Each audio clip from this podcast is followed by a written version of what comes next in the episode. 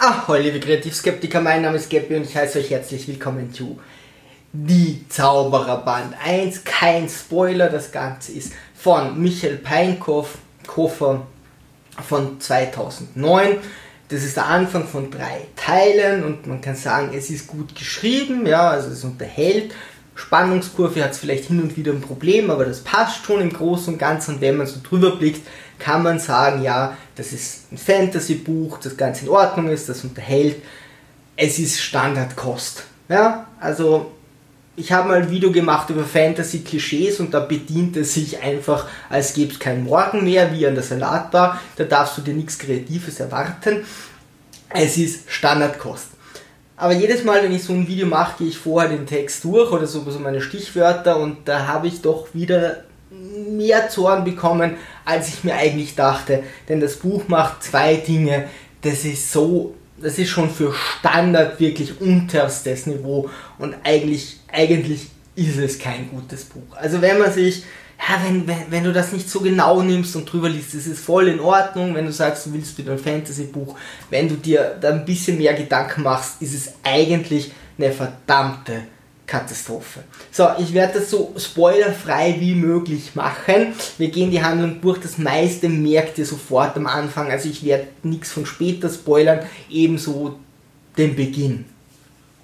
Die Elfen herrschen, beherrschen Erdwelt die Elfen haben so einen Pakt mit den Menschen, dass die schon dann gewisse Reiche leiten dürfen, aber die Elfen stehen drüber und haben dann so einzelne Könige oder so, einzelne Leute, die dann über Teile herrschen. Die könnten jetzt schon Aufstand machen, keiner will den Aufstand, die Elfen sind mächtiger, die Menschen sagen, solange uns da unten herrschen lässt, ja, ist das in Ordnung. Aus diesem Konflikt wird nicht besonders viel gemacht, aber der ist da, der ist eigentlich ganz spannend. Äh, und die Orks sind die totalen Gegner, die sind Standard, wie man das einfach kennt. Intelligent genug, um hier schon ja, zu denken, sich selbst zu erkennen, aber sonst nicht besonders schlau und können zaubern mit Scha ähm, also Einzelne können so schamanistische Zauber machen. Nur die Elfen verfügen über Magie. Gut, ja, wie auch immer, also irgendwie am Anfang sagen sie nur die Elfen, obwohl sie eh wissen, aber egal.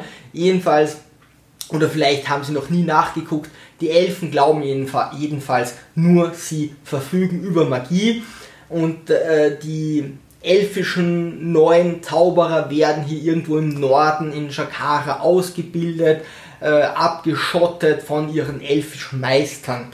Und jeder Meister hat so wie bei den Jedis einen Padawan. Und dann kommt einer, der nimmt einen Mensch mit, ja, und dann ist Aufsehen im Rat, so können wir einen Menschen jetzt in der Magie unterweisen. Und da ist einer, der definitiv eben ganz stark dagegen ist und hier versucht zu manipulieren, irgendwie schaffen sie es jedoch, okay, dieser eine Mensch wird aufgenommen und ist jetzt in Shakara und wird hier ausgebildet. Und im Hintergrund erhebt sich das ziemlich undefinierte Böse. So, was finden wir da so für Klischees?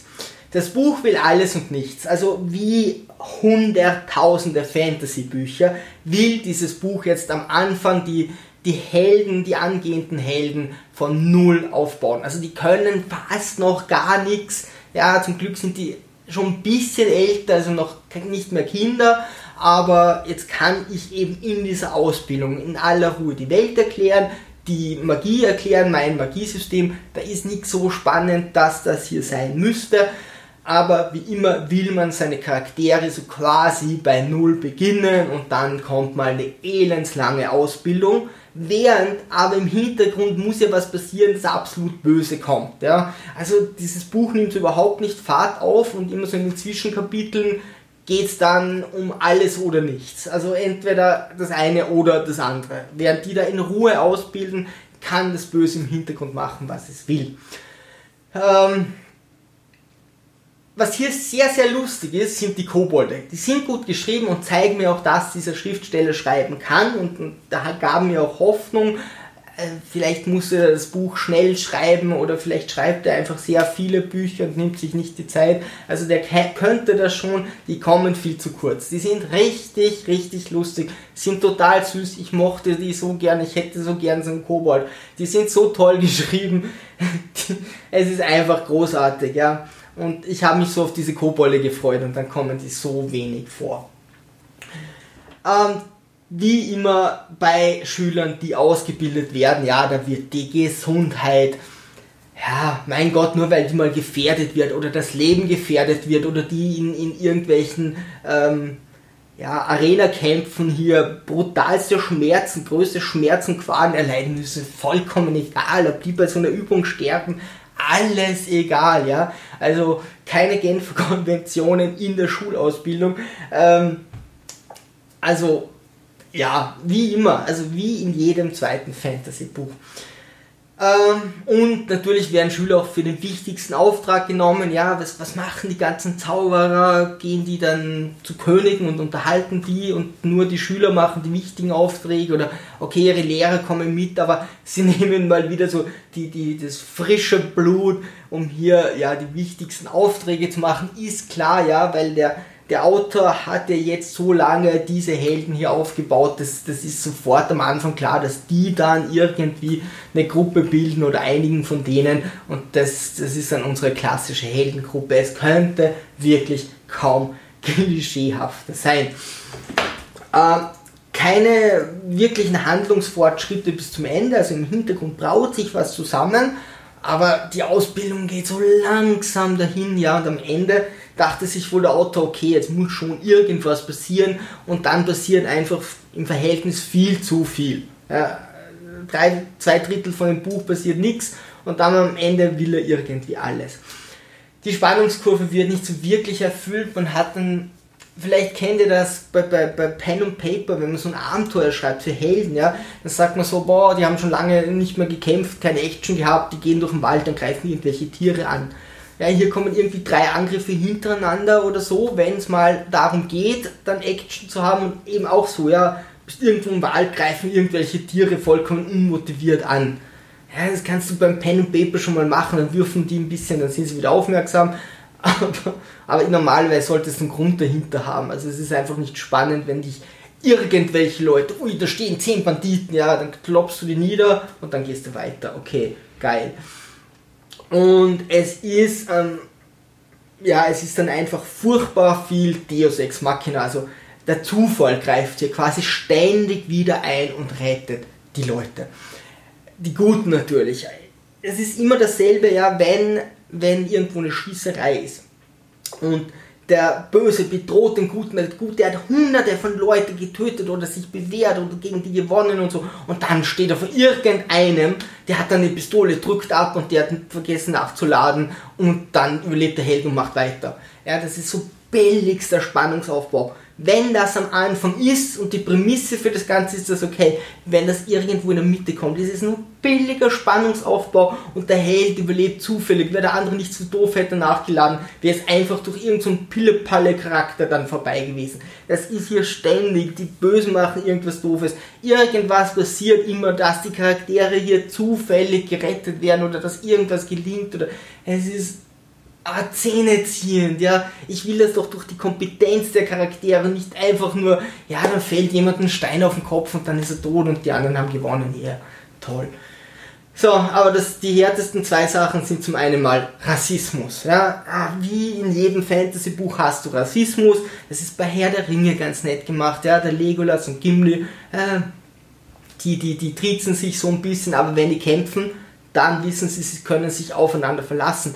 Die Orks finde ich da auch ein nettes Beispiel. Da geht es um Bataillon von Orks herum und die haben Zwerg dabei und der Zwerg hat einen Grund dort dabei zu sein. Und da gibt es Rassismus gegen diesen Zwerg. Aber wenn die kämpfen, dann können sie sich aufeinander verlassen und sonst sind das so Sticheleien, die das Ganze unterhaltend machen. Ja, das ist, das finde ich ganz okay. Aber hier ist es wirklich der dümmste und banalste und unbegründetste Rassismus überhaupt der Mensch kommt dorthin und da ist ihm ein Elf, auch nur hauptsächlich einer und der findet Menschen doof. Warum weiß keiner nicht? Ah, die haben eine Schwester getötet. Nee, Menschen sind so emotional und abhängig von ihren, äh, ihren Emotionen und deswegen finde ich Menschen einfach doof. Und er will der mächtigste Magier werden und das ganze Studio macht dann nichts anderes, als diesen Menschen auf den Sack zu gehen Herr im Himmel, warum, wieso, eigentlich, wie kann der überhaupt studieren? Der tut nichts anderes den ganzen Tag, als diesen Jungen grundlos zu ärgern und wirft ihm vor, die einzige Begründung ist, dass Menschen Emotionen haben, ja.